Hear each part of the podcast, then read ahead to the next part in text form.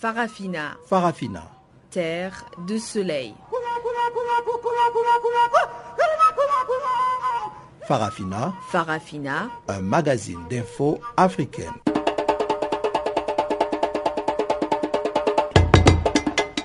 Présentation Pamela Kumba. Bonjour et merci de nous rejoindre sur les zones de Channel Africa pour suivre votre magazine des actualités en français. Sfisso Machero assure la partie technique de ce programme dont voici les titres. Pas d'extradition pour le Rwandais Joseph Abiyarimana au Rwanda, c'est la décision de justice française. Indépendance partielle pour le continent, selon l'analyste politique Médard Abengue en cette journée internationale des indépendances. Et puis dans ce bulletin, on parlera aussi de la rentrée parlementaire au Congo démocratique.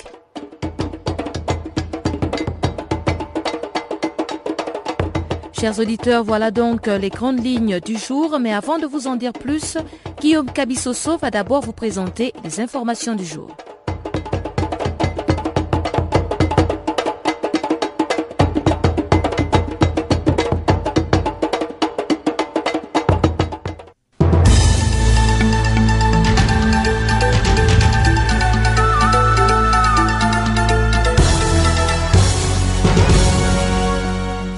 Bonjour à toutes et bonjour à tous et merci pour votre fidélité à ces bulletins d'information sur Canal Afrique. Un bulletin que nous ouvrons par le Cameroun où les forces de sécurité ont dispersé ces mardis des membres de la société civile qui préparaient une série de débats et des conférences de presse. Des membres de l'ONG Dynamique Citoyenne ont saisi l'opportunité de la Journée internationale de la démocratie pour lancer une campagne dénommée Tournons la page sous les thèmes gouvernance électorale et alternance démocratique une cérémonie qui a été interdite par les forces de sécurité qui ont bloqué toutes les issues du palais des sports de Yaoundé où différents panélistes dont des membres bien connus de la société civile camerounaise devaient animer des débats. Les débats sur l'alternance démocratique et la gouvernance électorale restent bannis dans un Cameroun où le président de la République, Paul Biya, actuellement âgé de 82 ans, trône à la tête de l'État depuis 32 ans.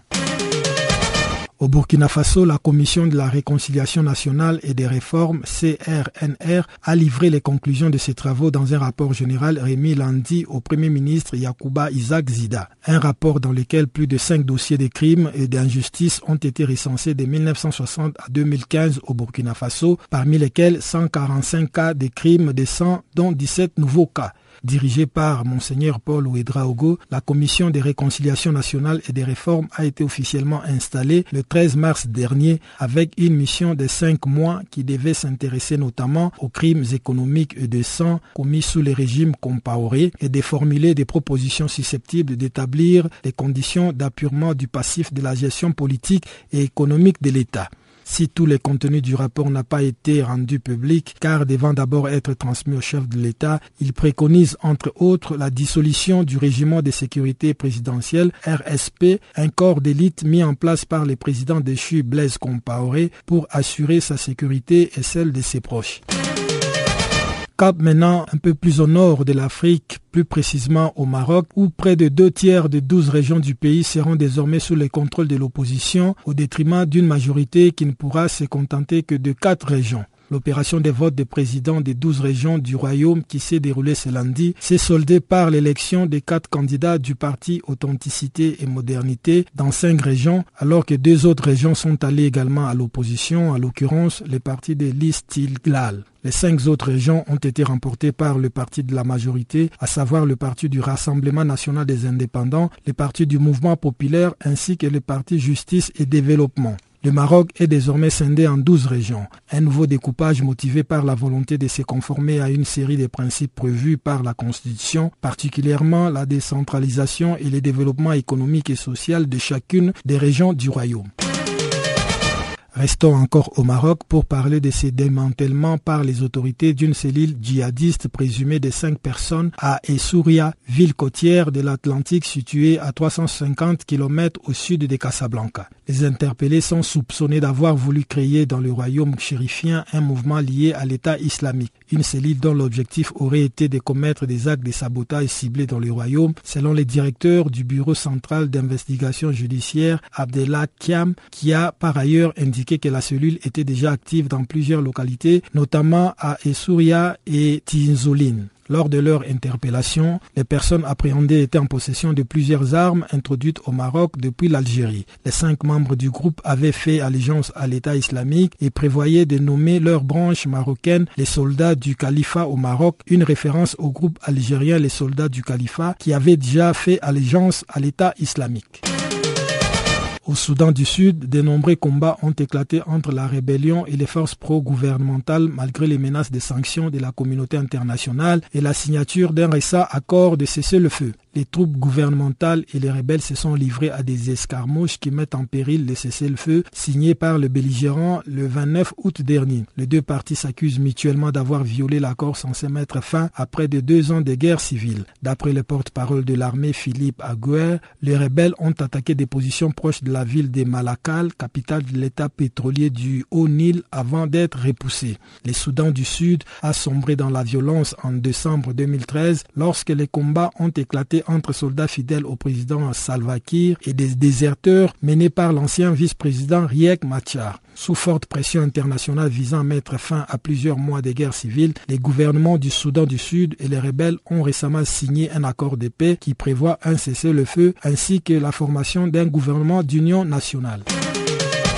Terminons enfin par le Mali où les services de renseignement et de sécurité ont appréhendé mardi trois nouveaux terroristes à Bamako. Une arrestation qui intervient une semaine après le démantèlement d'une filière terroriste près de la frontière ivoirienne. Les suspects, dont la moyenne d'âge est de 20 ans, ont avoué appartenir au Front de libération du Massina à l'origine des récentes attaques près de la frontière ivoirienne. Les sources proches de l'enquête ont révélé que l'islamiste Iyad Agali du groupe en Sardine donnait directement des ordres et de l'argent à des groupes terroristes pour opérer au sud. Ces arrestations font suite aux interrogatoires de sept djihadistes maliens présumés arrêtés en août en Côte d'Ivoire et récemment extradés vers le Mali. Voilà qui met fin à ces bulletins d'information. Merci de votre fidélité.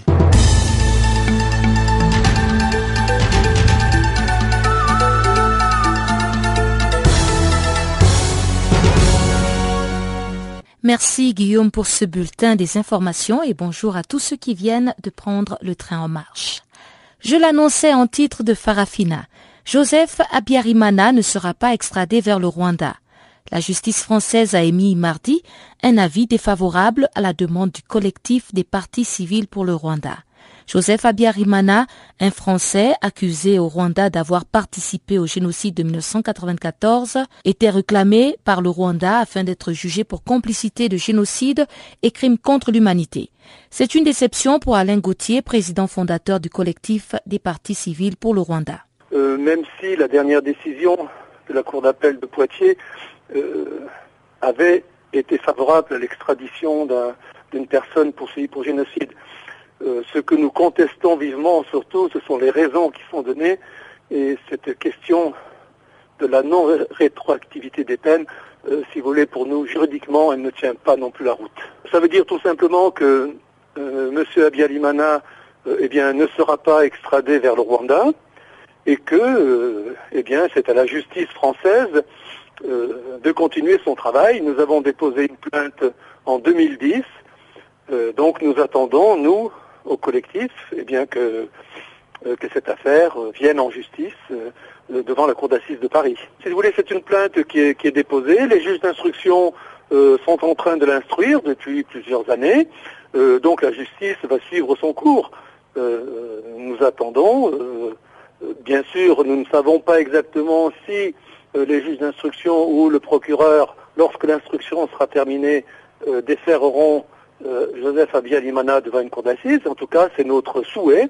Mais euh, le refus d'extrader, si vous voulez, concernant la plainte que nous avons déposée, ne change absolument rien. Vous écoutiez Jonas Tiombela Kabiena, coordonnateur national de la société civile congolaise.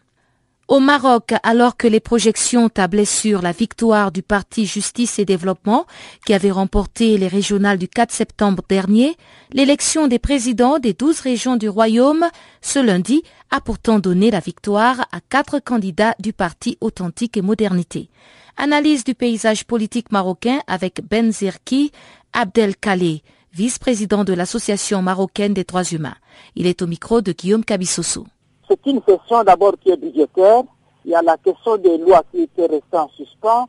Euh, ils sont interpellés, euh, et le parlementaire, les autorités budgétaires, ils doivent dégager des moyens. Nous pensons même nous-mêmes à la société civile que nous devions euh, faire pression sur les parlementaires de, de telle manière que ce parlementaire puisse interpeller le Premier ministre. Pourquoi ils n'ont pas pu dégager de l'argent alors qu'ils ont déclenché le processus de découpage et ça a mis en difficulté l'administration électorale pour qu'elle arrive à organiser des élections, par exemple, de gouverneurs des nouvelles provinces.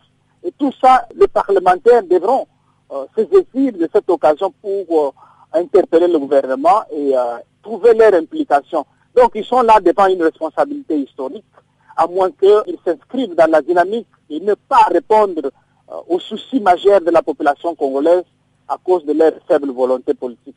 Nous nous souviendrons que le président même du Parlement avait dit qu'il euh, fera de, l'Assemblée nationale le temple de la démocratie. Mais ce que nous sommes en train de vivre actuellement nous fait croire que ce n'est pas le temple de la démocratie, mais c'est le temple de la démocratie. Vous savez si les opposants, les députés de l'opposition ont pris part aussi à cette euh, session? Oui, ils ont pris part à cette session. Et euh, les députés membres de, l'opposition ont pris part à cela. Vous vous souviendrez que l'UDPS n'a pas été au meeting euh, qui a été organisé. leurs députés certainement ont été euh, à l'Assemblée nationale. Donc euh, l'opposition elle-même aussi elle doit être interpellée parce qu'elle est divisée sur beaucoup de questions. Donc l'alternative dont on parle, il n'y a pas une certaine crédibilité en face d'elle. Il y en a qui étaient au Parlement, il y en a aussi qui étaient au meeting. Euh, nous, on a déployé 30 observateurs de la, des manifestations publiques. Là, nous sommes en train de travailler sur le rapport. L'opposition a appelé euh, à une marche de protestation contre les élections. Est-ce que vous êtes impliqué dans cet appel lancé par euh, l'opposition? Je crois que, en toute responsabilité, nous estimons qu'il est inacceptable qu'on puisse toucher à l'esprit et à la lettre de la Constitution et à l'aspect civil, nous aussi à la nouvelle société civile, comme les autres aspects de la société civile, nous sommes attachés au respect de la Constitution et euh, à l'organisation des élections euh, dans les délais constitutionnels. Euh, tout glissement ou tout ce qui ira dans le sens de non-respect de l'esprit de la Constitution sera, risque d'être interprété comme de la haute trahison par la population congolaise les événements du 19 et 20 au 21 janvier sont éloquents et doivent instruire ceux qui sont tentés de toucher à l'esprit, à la lettre de la Constitution. Donc, nous approuvons la démarche qui va dans des recherches du consensus pour organiser les élections dans les délais constitutionnels. Mais est-ce que les élections pourront se tenir dans ce délai? Lorsqu'on parle des gouverneurs des nouvelles provinces qui n'ont pas encore été élus on évoque aussi un problème de matériel et aussi le fichier électoral qu'il faut revoir Voilà. Il y a tous ces éléments qui nécessitent quand même qu'il y ait un consensus. Voilà pourquoi le consensus doit se faire dans le respect du délai. Euh, le problème des nouveaux majeurs, même de la diaspora, les communautés euh, congolaises de la diaspora, les problèmes des, nouveaux gouverneurs et tout cela n'ont de solution que dans un cadre consensus. Et à nous de voir quelles sont les élections qui sont prioritaires en ce moment pour que nous puissions organiser euh, les élections euh, prochaines. Euh, les élections locales, au regard du calendrier et du temps qui nous reste et des problèmes matériels et logistiques qui se posent, il est difficile. Nous pensons qu'il faut le reporter. Nous devons nous concentrer sur les élections qui ont des contraintes d'ordre constitutionnel. Et ce sont ces élections-là sur lesquels nous devrions nous battre pour que finalement le consensus se dégage. Le grand problème qu'il y a, c'est qu'il y a une faible volonté politique. Et c'est ça à quoi nous sommes en train de nous atteler pour que finalement euh, les choses ne se passent pas telles que les gens sont en train de le faire actuellement euh, dans l'esprit de nous amener au-delà de 2016. Vous écoutiez Jonas Tiombela Kabiena, coordonnateur national de la société civile congolaise. Au Maroc, alors que les projections tablaient sur la victoire du parti Justice et Développement, qui avait remporté les régionales du 4 septembre dernier, l'élection des présidents des douze régions du royaume ce lundi a pourtant donné la victoire à quatre candidats du parti Authentique et Modernité. Analyse du paysage politique marocain avec Ben Zerki Abdelkalé, vice-président de l'Association marocaine des droits humains. Il est au micro de Guillaume Cabissoso. Le PGD est un parti qui est, euh, assez grand, qui est plus implanté, euh, même si la participation aux élections a été relativement faible, mais il est le plus structuré par rapport aux autres partis. C'est ce qui lui a permis probablement d'avoir le plus de voix à, l'échelle du pays. Avec cette victoire, les royaumes chérifiens ne craignent-ils pas la mise en marche de l'islamisation dans le pays? Euh, Écoutez, il y a eu, et il y a eu, euh, je crois hier ou avant-hier, mmh. les élections au niveau des régions, des mmh. présidents au niveau des régions. Comme vous le savez, au Maroc, nous avons 12 régions. Euh, apparemment, ben, les islamistes n'ont pas remporté les régions, même s'ils ont eu le plus grand nombre de voix. Ils n'ont pas eu les régions, puisque sur les 12 régions qu'il y a au Maroc, ils n'en ont eu que deux. Alors que les, un parti comme par exemple le parti de d'authenticité de la modernité, le PAM, il en a eu, euh, il a eu euh, cinq régions euh, sur sur les douze. Ce qui fait que maintenant, pour parler de victoire, il faut dire que avec les élections qu'il y a eu au niveau des régions, cette victoire a été vraiment tentée. Et tout le monde s'attendait à ce que ce soit le PJD, le parti justice, le, le PJD qui remporte les régions. Or, c'est pas ce qui s'est passé. C'est plutôt le parti Authenticité et Modernité qui a remporté euh, euh, beaucoup de régions, 5 euh, sur 12. Et le PJD n'a remporté, lui, que deux. Donc, ça perd nettement sa victoire. Comment pouvez-vous expliquer que le PJD soit en avant-poste dans les villes, dans les zones urbaines, alors que le PAM, le Parti Authenticité et Modernité, soit plus présent dans les régions rurales. Qu'est-ce qui peut expliquer cela?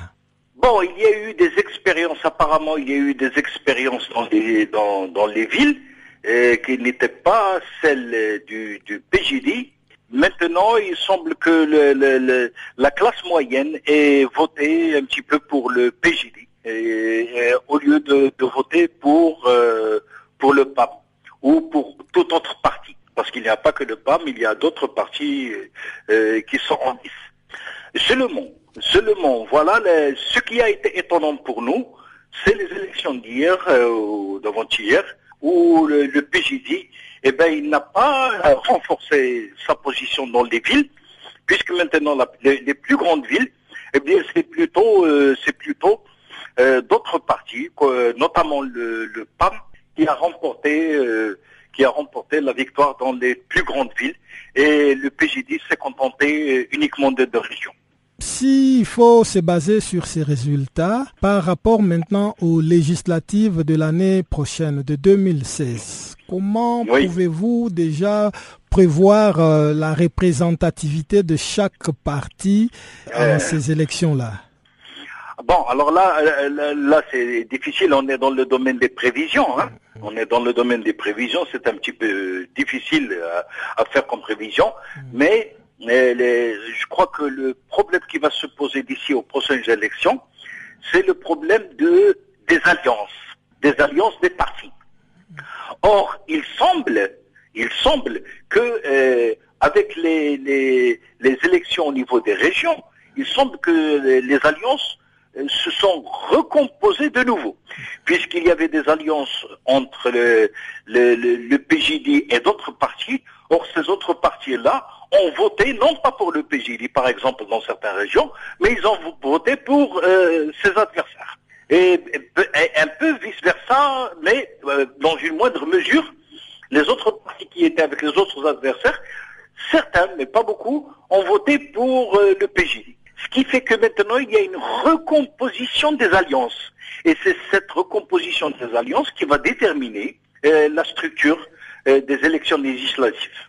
Ben Serki Abdelkalé, vice-président de l'Association marocaine des droits humains, qui était donc au micro de Guillaume Cabissoso au sujet des élections régionales au Maroc. En Côte d'Ivoire, l'actualité dans le dossier élection d'octobre 2015 était marquée par un retour au calme à Abidjan, la capitale économique du pays. Toutefois, les leaders de l'opposition, réunis au sein de la CNC, la Coalition nationale pour le changement, ont appelé encore à manifester. Dans les rues, la population s'est prononcée sur la responsabilité de la classe politique dans son ensemble et les avis sont partagés. Suivez donc les réactions des Ivoiriens recueillies par Célémarius Kwasi. La campagne électorale pour le scrutin présidentiel de 2015 ne s'ouvrira que le 9 octobre prochain. À un mois de cette échéance, la requête en récusation des magistrats du Conseil constitutionnel déposée auprès de la Cour suprême par les leaders du groupement des partis politiques de l'opposition dénommé CNC et l'appel continu de cette opposition à boycotter le processus électoral sont autant de signes qui interpellent la population ivoirienne. Pour l'opposition politique, pas question que l'actuel président ivoirien Alassane Ouattara préside à nouveau à la destinée de la Côte d'Ivoire. Pas donc question qu'il soit autorisé à nouveau à concourir pour le scrutin présidentiel du mois prochain. Et pour soutenir sa position, elle brandit et revendique l'application intégrale de l'article 35 de la Constitution qui établit les critères d'éligibilité au poste de président de la République. Pour les leaders de la CNC, la Constitution ivoirienne a été piétinée par les magistrats du Conseil constitutionnel, fraîchement nommés par Ouattara et tous acquis à sa cause. Écoutons ici Kone Boubacar, ex-ambassadeur de la Côte d'Ivoire à l'ONU et actuel porte-parole du FPI, le Front populaire ivoirien de Laurent Gbagbo, version Sangaré, et également Kodan Kwadio Bertin, membre de la CNC, qui justifie tous deux la décision de l'opposition et explique également pourquoi ils appellent la jeunesse à manifester. Étant donné que il n'y a pas de réaction positive face aux demandes incessantes de l'ouverture du jeu démocratique, il est de droit que ce peuple-là manifeste sa désapprobation. Nous le soutenons. Nous les appelons d'ailleurs à ne pas accepter que la constitution de la Côte d'Ivoire soit piétinée et que la Côte d'Ivoire devienne un pays pour lequel personne n'a de respect ni de considération. C'est inacceptable. Cette constitution a été votée par tous les acteurs en présence aujourd'hui, en 2000, avec toutes les dispositions que nous avons aujourd'hui, y compris l'article 35. Ce à quoi on a assisté, c'est tout simplement humiliant pour le peuple de Côte d'Ivoire parce qu'on a piétiné, on a bafoué sa constitution, donc on n'a pas respecté le peuple de Côte d'Ivoire. Tout ça est flagrant parce que simplement M. Ouattara veut absolument se donner un second mandat en dépit des règles élémentaires de la démocratie. De toute façon, je suis inquiet pour l'avenir. Les débats autour de l'article 35 de la constitution ivoirienne ont été, il convient de le rappeler, l'une des sources des diverses fortunes qu'a connu la Côte d'Ivoire de 1999, date du premier coup d'État enregistré dans l'histoire du pays jusqu'à ce jour. Ils sont nombreux ceux qui, s'ils ne sont pas forcément contre l'appel de l'opposition à manifester, déplorent cependant le fait que les leaders de l'opposition ne descendent jamais dans les rues pour manifester auprès des populations. Sam Najib, opérateur économique, est de ceux-là. Ils n'ont qu'à sortir aller dire ça à Mankono. Ils n'ont qu'à dire ça à Fekou ou à Kong. Là, je sais qu'on peut les suivre. Faut pas rester dans la chambre, tu appelles les journalistes, les Ivoiriens, et puis tu parles.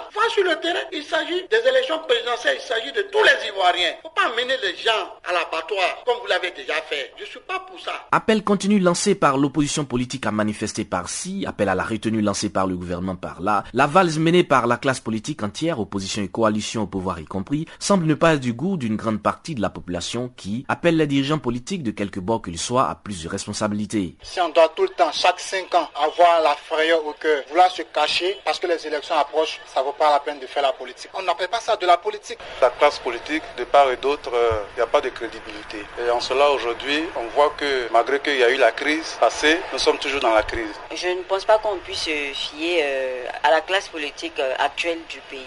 La classe politique actuellement est nulle et nulle. On ne voit rien, nous quand nous laisser en paix. Nombreux sont les Ivoiriens pour qui les élections présidentielles de 2015 portent en elles l'espoir d'un retour définitif à la normalité dans le pays. Mais les récents développements de l'actualité du processus électoral avec les manifestations violentes du jeudi 10 septembre dernier ont fait ressurgir la psychose des violences post-électorales de 2010 et 2011. Depuis Abidjan, c'est les Marus pour Canal Afrique. L'Afrique connaît une indépendance partielle, c'est du moins ce que pense Médard Abengue.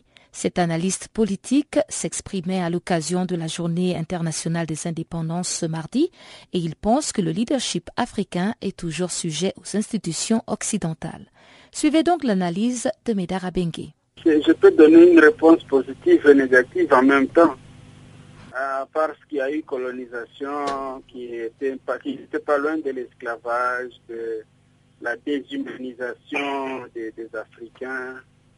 Alors, c'est une indépendance à moitié. Donc, les gens ont quand même eu le temps de se battre pour leur dignité, mais les systèmes qui gèrent les pays africains sont en otage par euh, euh, les institutions de Bretton Woods. Euh, aucun président africain ne peut se décider de se débarrasser du FMI ou de la Banque mondiale. Vous avez vu il y a deux ans l'exemple du Ghana. Euh, l'actuel président trouvait que l'argent des dettes, euh, les, prêts que la Banque mondiale donnait au pays ne, profitait pas au développement économique. Il a refusé et puis on a fabriqué l'inflation. Le pays était sérieusement étouffé et lui devait rentrer là-bas et se, prosterner devant les, institutions de Bretton Woods pour que son économie ne se meure pas. Donc c'est pour dire que nous avons eu une partie de l'indépendance, mais euh, le leadership africain n'a pas beaucoup travaillé pour l'indépendance intégrale, pour l'indépendance complète des, pays africains. L'Afrique est en otage pratiquement. On ne sait rien faire de nous-mêmes, c'est l'ONU qui vient résoudre prétendre résoudre nos problèmes, ce sont les institutions de, l'Europe, de l'Union européenne, des États-Unis, c'est la Chine qui va construire euh, le siège de l'Union africaine. Alors, je ne pense pas vraiment que nous avons eu l'indépendance totale. Nous avons eu moins une partie d'indépendance qui nous permet euh, d'avoir une identité digne, de ne pas être à la merci des forces étrangères d'une manière un peu plus euh, euh, hyperbolisée. Mais de l'autre côté, l'Afrique, sur le plan économique, sur le plan développement, l'Afrique est encore en otage pourquoi une prise d'otage d'un continent qui a toutes les richesses, qui a toutes les ressources euh, nécessaires de pouvoir se développer sans même l'aide de l'extérieur? Mais avec tous les pays qui constituent le continent africain, le continent peut quand même se targuer d'avoir une indépendance, ne serait-ce qu'économique, un jour. Bon, je pense que nous devons regarder les choses d'une manière profonde. La mauvaise foi se trouve de part et d'autre. Donc, euh, nos, leaders africains sont indécis, complaisants et, hypocrites. De l'autre côté, les leaders occidentaux trouvent que ce serait une erreur grave. Il y a même un politicien allemand, j'oublie son nom, qui a dit que non, voilà, nous avons lâché l'Amérique latine, nous avons lâché l'Asie, et nous n'allons pas lâcher l'Afrique. C'est une erreur que nous avons faite de les autres pays. Voilà, aujourd'hui, ils nous tiennent tête. Voilà, donc c'est un programme bien conçu pour garder l'Afrique dans la situation qui est la sienne pour le moment. Alors, de l'autre côté, il fallait le courage des leaders africains, mais ces leaders africains ont, été intimidés par euh, des assassinats, des coups d'État. Alors, chacun veut sauver sa peau, chacun veut sauver son pouvoir, tout en sacrifiant les intérêts supérieurs du continent ou de leur pays respectifs. Vous avez vu au début des indépendances, il y a eu des leaders courageux comme euh, Modibo Keïta du Mali, comme euh, Ahmed Sekou comme euh, Patrice Lumumba de la RDC ou le père du panafricanisme, Kwame Nkrumah. Mais avoir les choses, comment la réaction de l'Occident vis-à-vis de ces leaders a intimidé le reste des leaders qui viennent au pouvoir. Ils ne veulent pas mourir, ils ne veulent pas se sacrifier, parce qu'ils savent que s'ils tiennent tête devant l'Occident, soit ils perdent le pouvoir, soit ils perdent la tête ou la vie. Alors, l'Afrique est en train de souffrir dans cette situation-là, qui est fabriquée de toutes pièces. On parle de la croissance. C'est une croissance de multinationales. Qu'un villageois a à voir avec la croissance économique de Kinshasa ou de, de Brazzaville ou de Libreville Rien. Donc, c'est un système euh, euh, qu'on pourrait appeler en anglais scam on nous fait la poudre aux yeux. Oh la RDC est en train de décoller économiquement, il y a deux chiffres, nous allons vers deux chiffres de croissance, mais dans l'entretemps, le taux de mortalité infantile est en train de monter en fer de lance. Alors, c'est un système euh, qui devrait être défait par euh, le leadership collectif du continent, mais malheureusement, euh, nous avons des marionnettes qui sont au service des intérêts non continentaux. Alors, euh, nous sommes en train d'en pâtir. Et voilà qui nous mène tout droit au bulletin des actualités économiques apprêté et présenté par Ngoï Kabila.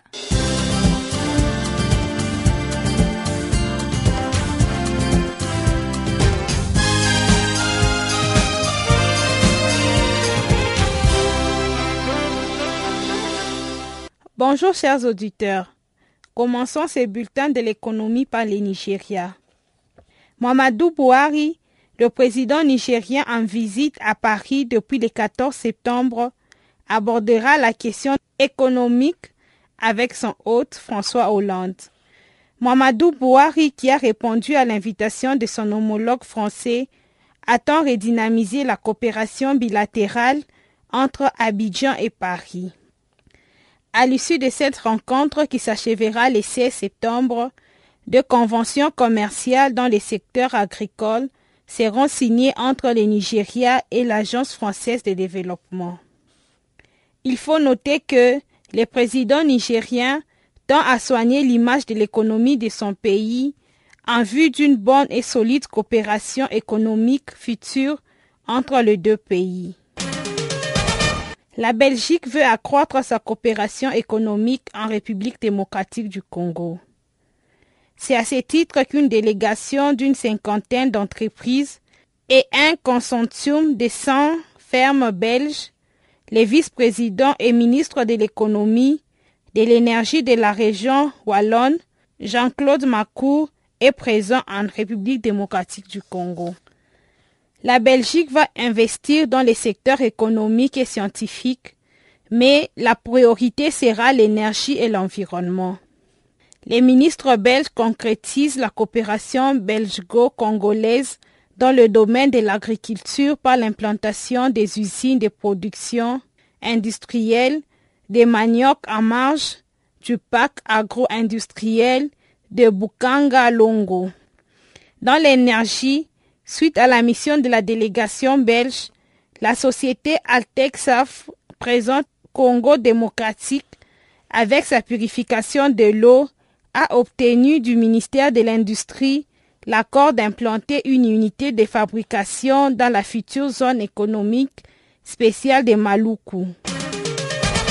Les institutions financières de développement, à savoir les Norvégiens Norfond et les Britanniques C2C, ont racheté les actions de Globelec Africa, l'opérateur de l'énergie en Afrique. Globelec Africa est un acteur important dans la production indépendante d'électricité dans cinq pays africains. Et avec huit actifs sous les continents, dont la centrale d'Azito en Côte d'Ivoire, Dibanga et Kribi au Cameroun, l'opérateur de l'énergie africain a une capacité totale de 1095 MB. Nofond a dépensé 227 millions de dollars pour acheter les 30% restants de Globelec à actif. John César, associé majeur chez Active, s'est dit confiant de la capacité de CDC et de Norfond en collaboration avec le management de Globelec Africa à poursuivre avec succès le travail de l'énergie en Afrique. Les trois partenaires se sont fixés pour objectif d'augmenter la production de l'électricité sur les continents. C'est en ajoutant au moins 5000 MB de production d'électricité d'ici 2015. Signalons que 30% de la population d'Afrique subsaharienne a accès à l'électricité. La CDAO tend à construire une structure régionale pour l'énergie avec un fonds énergétique logé au sein de la Banque africaine de développement BAD. C'est le fruit d'une rencontre des chefs d'État et de gouvernement d'Afrique de l'Ouest le week-end dernier à Dakar au Sénégal. Ces derniers ont signé un accord afin de soutenir ce projet d'énergie en Afrique. La question sur le climat était aussi à l'ordre du jour. À cet effet, les chefs d'État et de gouvernement de la CDAO ont lancé un appel au soutien des fonds sur le climat. Ils ont aussi sollicité la mobilisation des ressources annoncées à CEPENAC d'ici 2020. Le groupe belge CA Invest, spécialiste de la manutention, veut pousser ses investissements sous les terminales minérales du port d'Abidjan en Côte d'Ivoire. Si Invest attend débourser 350 millions d'euros dans des projets d'extension de ses opérations dans le pays. C'est dans ce cadre que le groupe belge planifie de construire deux nouveaux postes à quai et terre-plein de 12 hectares. Il prévoit aussi de construire d'ici 2015 une zone de logistique dans la commune de Yopungon dans le nord d'Abidjan. Un projet qui a pour objectif le déploiement de plusieurs entrepôts ultramodernes pouvant stocker jusqu'à 120 000 tonnes de marchandises. Des aires de stationnement des camions et des zones dans sa des produits seront aussi aménagés.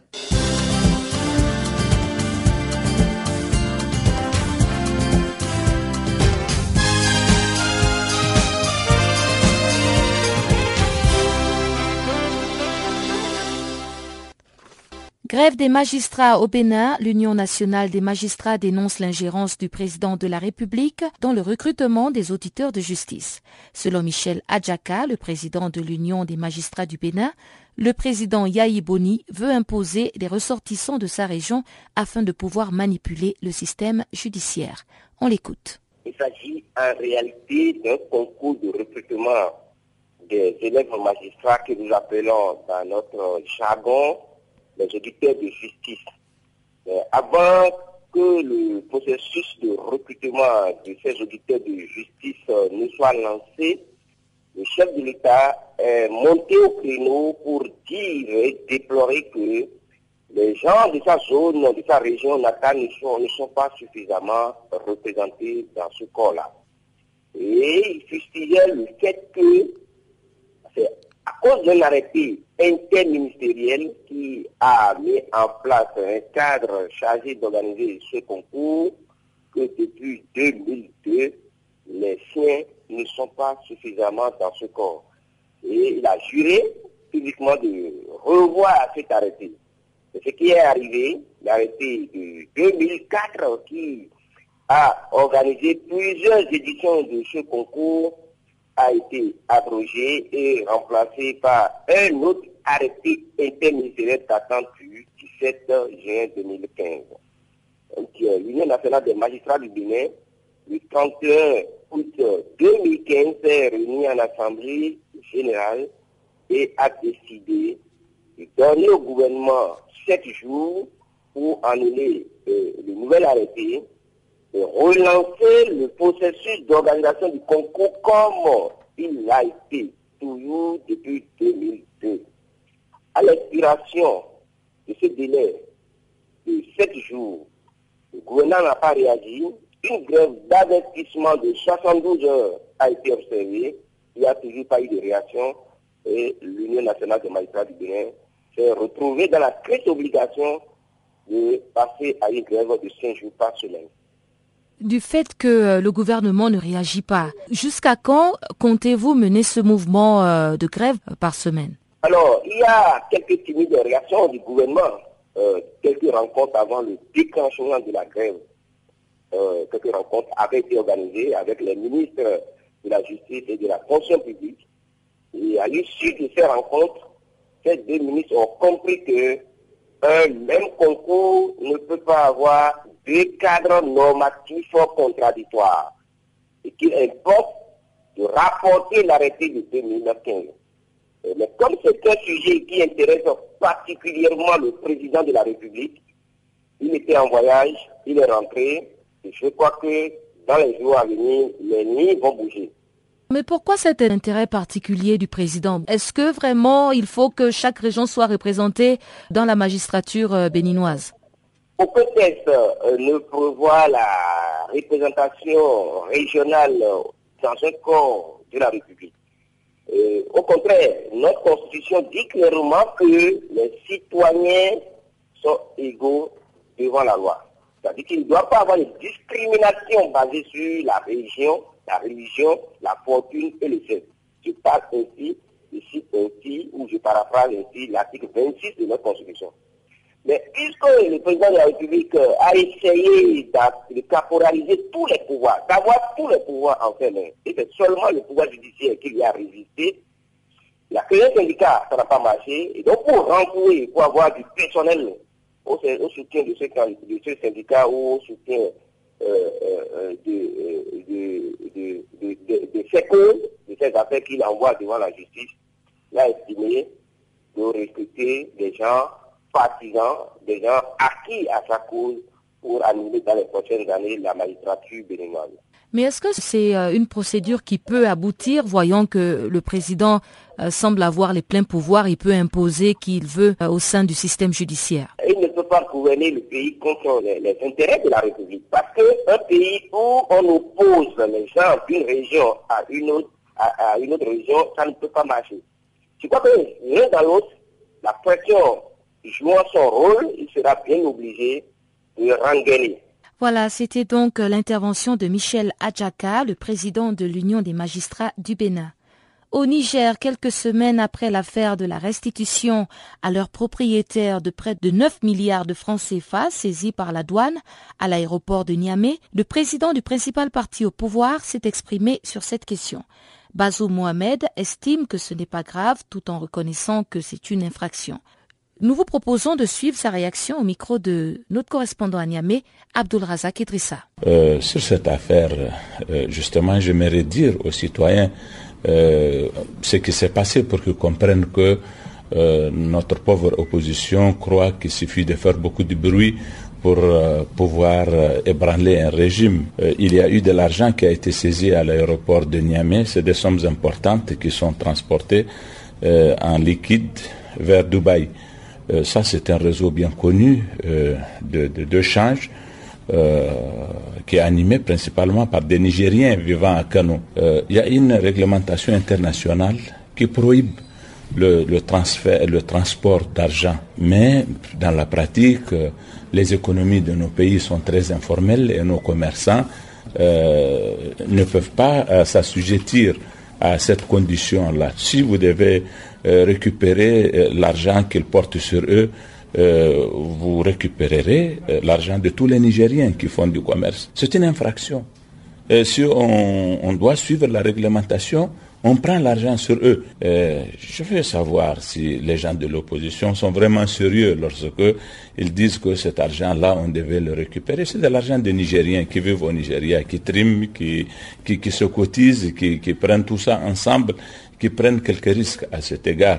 Moi, j'ai été ministre des Affaires étrangères très récemment. Le premier dossier dont je me suis occupé, c'est que des Nigériens, justement, euh, on leur a pris à l'aéroport de Niamey, c'était la gendarmerie du Togo, euh, elle leur avait pris 3 milliards de francs. Et j'ai fait des voyages au Togo, j'ai rencontré les autorités togolaises et c'est très difficilement que nous avons pu récupérer l'argent de ces citoyens qui leur a été restitué. Nous avons euh, ici et là de, de, nos citoyens à qui on arrache leur argent et nous intercédons auprès des pays qui le font pour qu'on les leur restitue. Alors nous sommes mal placés, nous, pour arracher l'argent, même des autres, à plus forte l'argent de nos compatriotes qui vivent au Nigeria et qui le transfèrent. Mais cet argent-là, il vient de Kano. Lorsqu'on leur a remis, ils ne sont pas retournés à Kano. Ils ont continué par un vol des Éthiopiennes. Ils sont allés à Addis Abeba euh, on n'a pas arraché leur argent. Ils sont partis à Istanbul, on n'a pas arraché leur argent. Ils sont allés à Dubaï, c'est pas pour le remettre aux autorités des Émirats arabes unis, non que je sache, c'est pour faire des transactions commerciales. Donc ils sont sortis avec leur argent, ils ont fait leurs transactions commerciales. Pourquoi tout ce bruit sur cette somme-là, qui n'est pas restée au Niger? On en connaît l'origine, ils viennent de Kano, tout le monde le sait. Ce sont principalement des Nigériens de la région de Zender et de la région de Tilaberi, plus peut-être des Nigériens, puisque c'est beaucoup qui se mettent ensemble pour transporter l'argent. Et cet argent a continué. Si c'est un crime, comme il le dit, c'est une réglementation, c'est vrai, à cet égard, qui est très sévère, mais sur laquelle les États ferment les yeux. Les douanes des différents pays ferment les yeux. Et donc, on tolère que l'argent entre de cette façon-là, sans que ça passe par les circuits de banque. C'est de cela qu'il s'agit. Comme nos amis de l'opposition pensent que euh, lorsqu'ils font beaucoup de bruit sur des questions comme ça et abusent parfois, mais pour un certain temps seulement, de l'ignorance des citoyens, ça, ça peut faire chuter un régime. Et alors, ils sortent même l'artillerie lourde euh, ils vont euh, mettre le président de la République en accusation. Comment ils peuvent mettre le président en, accusation Ils sont une petite minorité de gens aux abois? Au chapitre de la santé, la mortalité infantile dans le monde a été divisée par deux en un quart de siècle, selon un rapport conjoint de l'UNICEF, de l'OMS et de la Banque mondiale. Le nombre de décès d'enfants de moins de 5 ans est ainsi tombé à 5,9 millions cette année contre 12,7 millions en 1990 selon ce rapport.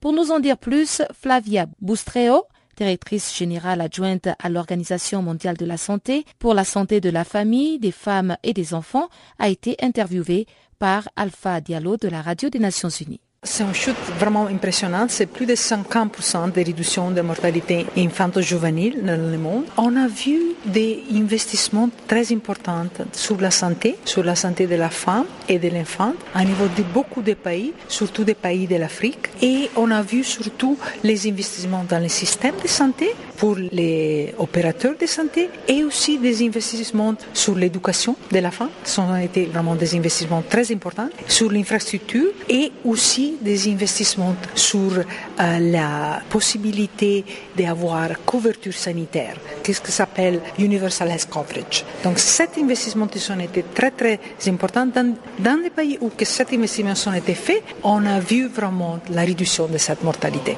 Alors comment expliquer concrètement ces chiffres? Quand on passe de 12,7 millions de décès en 90 jusqu'à 5,9 millions cette année Comment analysez-vous ces chiffres de façon très concrète? Alors d'abord, ce sont des chiffres en agrégat.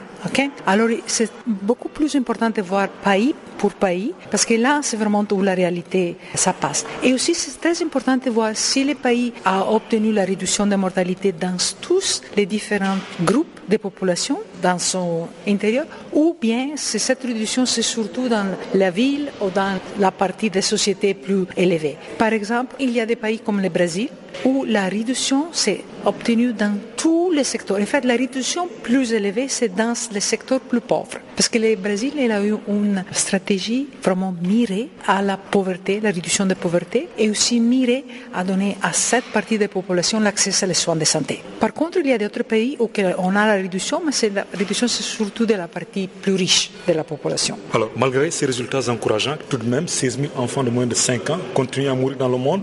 Et est-ce que, selon que l'on soit né à Milan ou à Conakry, on a plus de chances de mourir ou de décéder? Moi, j'écris dans le Guardian, c'est comme une loterie donc, si vous êtes né à Milan, vous avez une chance. Si vous êtes né à Conakry, vous avez une autre chance. Je pense vraiment que c'est le défi pour les buts des Sustainable Development Goals. Ça va être vraiment d'arriver à terminer, à prévenir cette mortalité. C'est prévenible. C'est jouable. Le country l'a fait.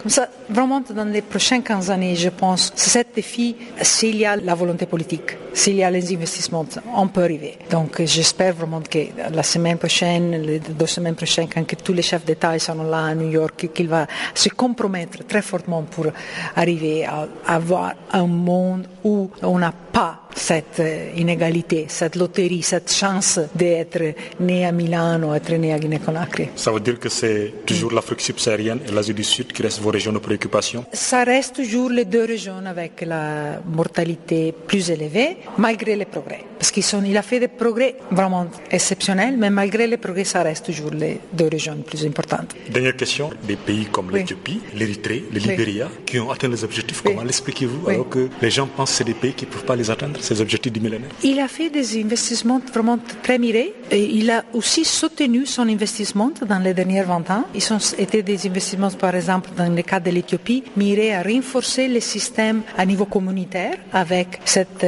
type de figure Health Extension Worker, une figure de communauté qui donne les soins à la mère dans la, grossesse. Et aussi, il a fait des investissements très très importants pour les capacités de gérer tout le système, renforcer le système, le système de données, la redevabilité. Donc ça, c'était un rêve 20 ans avant, mais maintenant il est arrivé.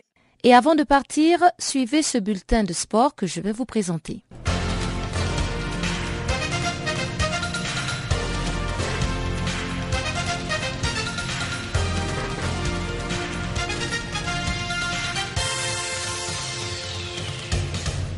Chers auditeurs, comme depuis la fin de la semaine dernière, l'actualité sportive est marquée par les résultats des Jeux africains 2015 qui se déroulent à Brazzaville.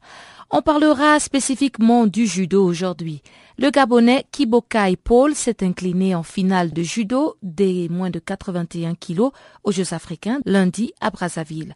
Il se contente donc ainsi de la seconde marche du podium, synonyme de médaille d'argent.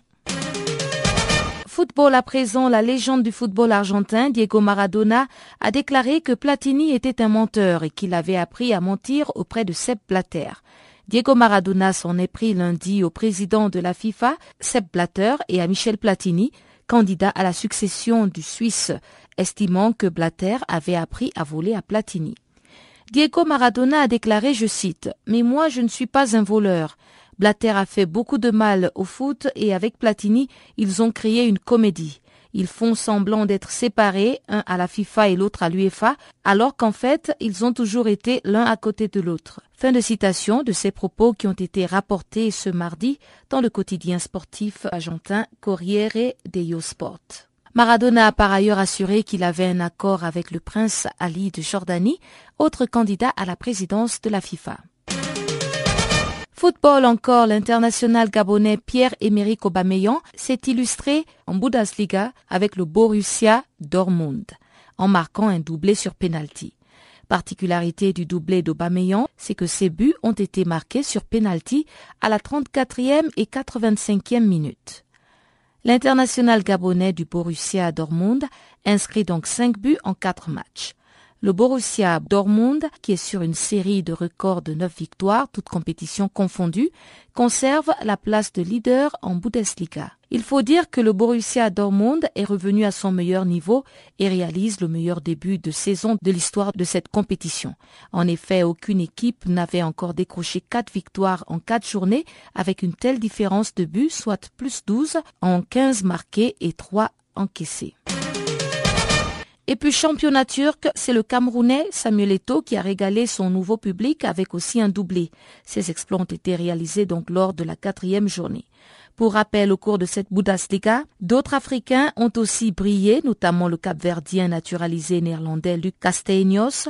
Il avait débloqué son compteur but avec son nouveau club, l'Eintracht Francfort, lors de la précédente journée. Donc il a inscrit un doublé et il a participé à la claque reçue par le FC Cologne, 6 buts à 2. Le Nigérian Anthony Uja était aussi parmi les buteurs africains de cette compétition, avec le Werder Brême.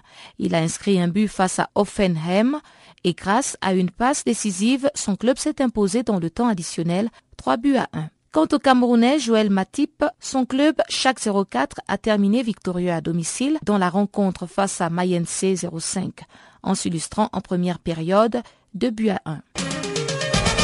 Et toujours donc en football, et cette fois-ci dans la cinquième journée de la Première Ligue d'Angleterre, le Nigérian Kelechi Ainecho a trouvé le chemin des filets pour Manchester City opposé à Crystal Palace. C'est à la 90e minute qu'il marque le but de la victoire, permettant ainsi à Manchester City de l'emporter sur le fil, un but à zéro. Pro League, septième journée, le Nigérian Joseph Akpala et le KV Ostende ont corrigé Walsland Bevere 4 buts à 0. Il a été le premier à lancer les hostilités à la 15e minute. Place maintenant au dossier des transferts. L'international nigérian Ngozi Ebere a signé avec le Paris Saint-Germain pour deux saisons. Âgée de 24 ans, elle évoluait au Rivers Angels, principal club nigérian. Pour sa première expérience à l'étranger, Ngozi Ebere a donc choisi Paris, la capitale française. L'international nigériane quitte donc le championnat de football féminin de son pays pour le Paris Saint-Germain Football Club. Elle sera la doublure de Laure Boulot.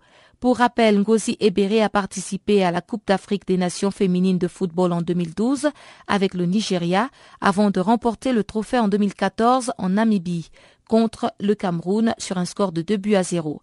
Gozi Ebere a également participé à la dernière Coupe du monde féminine de football du 6 juin au 5 juillet au Canada.